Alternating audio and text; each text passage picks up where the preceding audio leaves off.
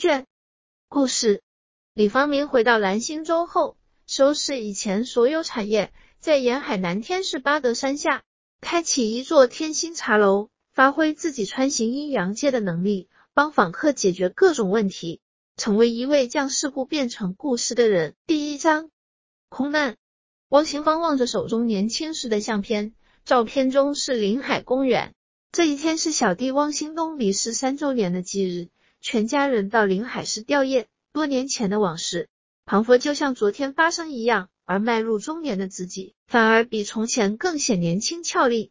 这一切都要感谢仙佛的护佑与眷顾。如果不是仙佛的帮助，今天可能还沉浸在悲伤中，或许已是满头白发，双颊凹陷。气色灰暗了吧？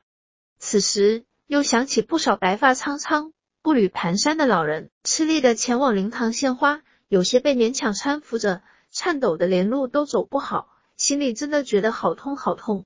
空难散落的不只是飞机的残骸，还有一地白发人送黑发人的凄凉。当时小弟在外地就职，回家探亲，返回时途中发生空难，飞机掉在海里，尸体未曾发现。全家人都痛苦万分，从忧心焦虑到后来濒临崩溃的边缘，在等待搜寻残骸的过程中，每一刻都显得无比的漫长。王行芳平时对灵魂学及玄学很有兴趣，经常阅读此类书籍，觉得此时念佛与祷告缓不济急，人世间最先进的科技声呐探测等也绝对不够用，一定得找有真正道行的道场，才能找到小弟目前下落。但是此时有用的书却是半本也找不到，好不容易在到临海寻找小弟的行程中，看见一本杂志，上面载有仙佛记事，可以叩问祖先亲人等亡灵在阴的情况，地方就在南天市巴德山下。于是抱着试一试的心情，汪兴芳便来到南天市巴德的天星茶楼。李方明接待之后，得知此幕人间惨剧，当日便叩问真佛心中的仙佛。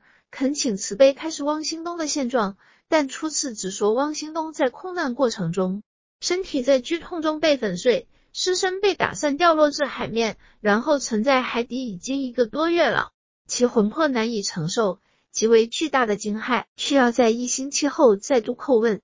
汪兴芳首次得知小弟状况，于是一周后再度前来，这次所得仙佛回复是小弟尚在王死城中，且惊吓的魂魄皆散。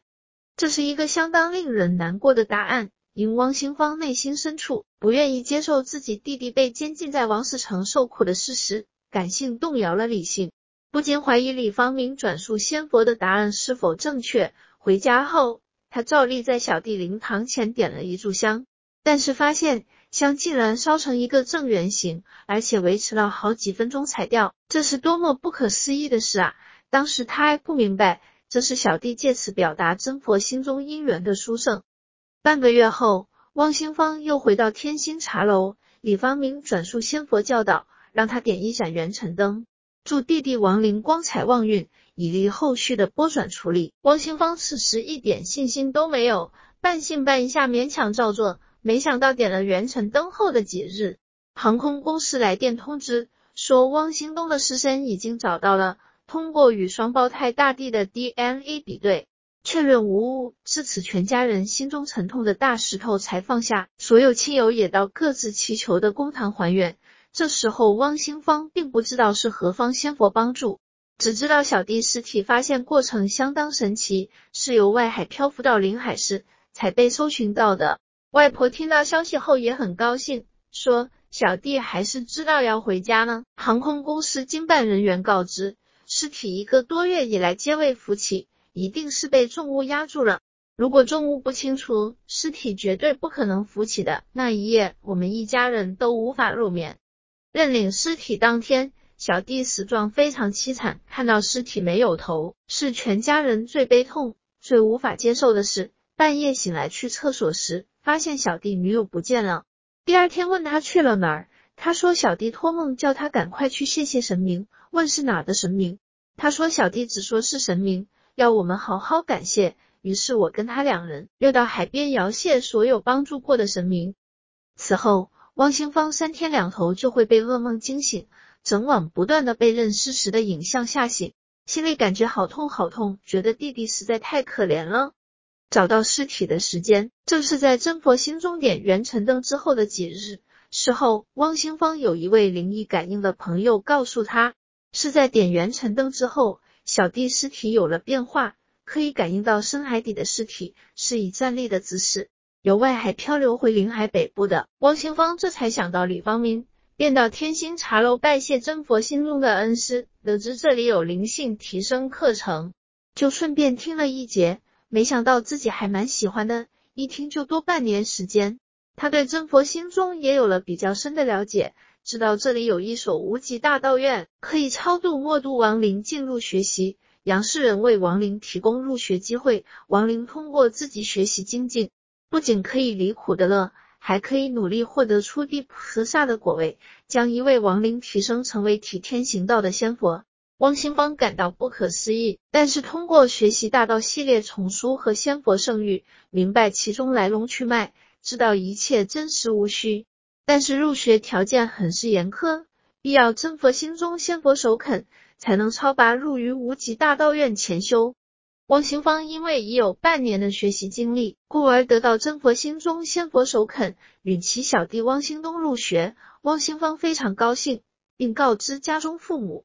连向来认为汪兴芳很容易被迷信欺骗的父母，也在很短时间内改变了主意，愿意一起到天星茶楼借场地向真佛心中恭请仙佛，处理小弟入学的问题。在小弟入学之前。仙佛还开始必要有完整躯体，才能进入无极大道院潜修。让汪兴芳先替小弟做个完整的躯体。一向完美主义的汪兴芳，因为过于担心做不好这个身体会影响小弟的未来，心中承受着莫大的压力，再加上心中的伤痛，每每一边用纸做身体，一边哭到喘不过气来，而头痛欲裂。就这样哭了两个礼拜，连几根指头也没完全做好。幸好来天心茶楼的很多师兄师姐发现后一起帮忙，才完成一个完整的躯体。之后再经仙佛转换为莲花化身来成全小弟，令人感到相当不可思议。王清芳感到真佛心中并非一般道场，若无真正承领上苍指令使命，许多事根本无法达成。对李方明也非常感谢，感谢这些师兄姐们为小弟办好超荐入学的整个过程。在小弟有好的出路后，汪兴芳也确确实实感受到全家人的心情也随之变好了。之前父母经常无缘无故为了小事发脾气，有时还会打汪兴芳来发泄。当时他感觉自己饱受打击，觉得人生真的好苦。在小弟罹难后的半年里，每次要去小弟的灵骨塔祭拜时，母亲只要一进客运站，就开始痛苦的放声大哭。一路哭到墓园，直到回程快到家时才稍微止息，让他心中觉得非常不忍。而在小弟进了无极大道院后，前后不过一个月时间，母亲在搭乘客运去看小弟时，已经能保持好的心情了。围在小弟牌位前，还是会默默的流泪。但这样的改变，已经让汪兴芳感到太神奇了。对于之前对小弟咒事快承受不住的父亲。那僵硬甚至恐怖的脸上，也渐渐开始有了笑容。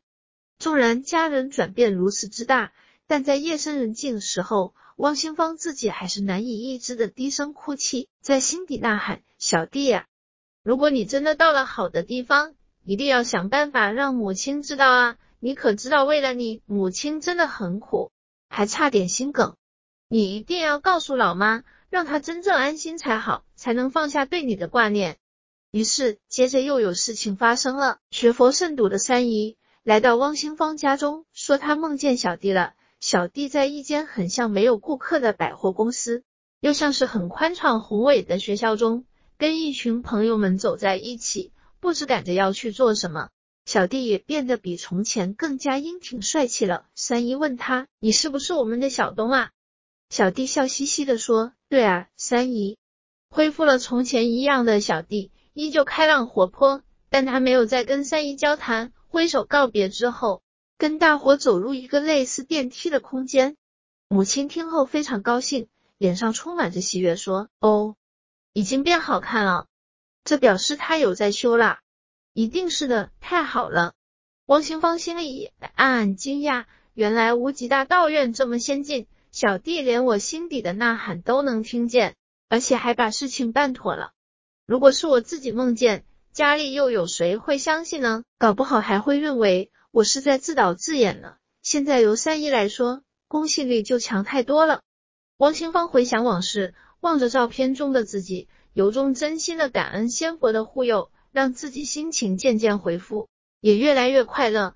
真是笔墨难以言尽，心中谢意啊！自己发现，在天心茶楼护肤保养有特效，还免费。只要经常来这里学习课程，日常无所求的服务付出，皮肤就会越来越好，心境也会提升，越来越开阔。就像自己所感受到的，所有的事情都变得越来越好，越来越圆满。曾经经历的苦磨，过去的一切阴霾与不如意，都离我远去了。小弟也已于入学后的第四年，经过正道考核，因成绩优异而正道果位。现在已经回归无极里田第二天界，精进留学去了。自己也不能落后啊！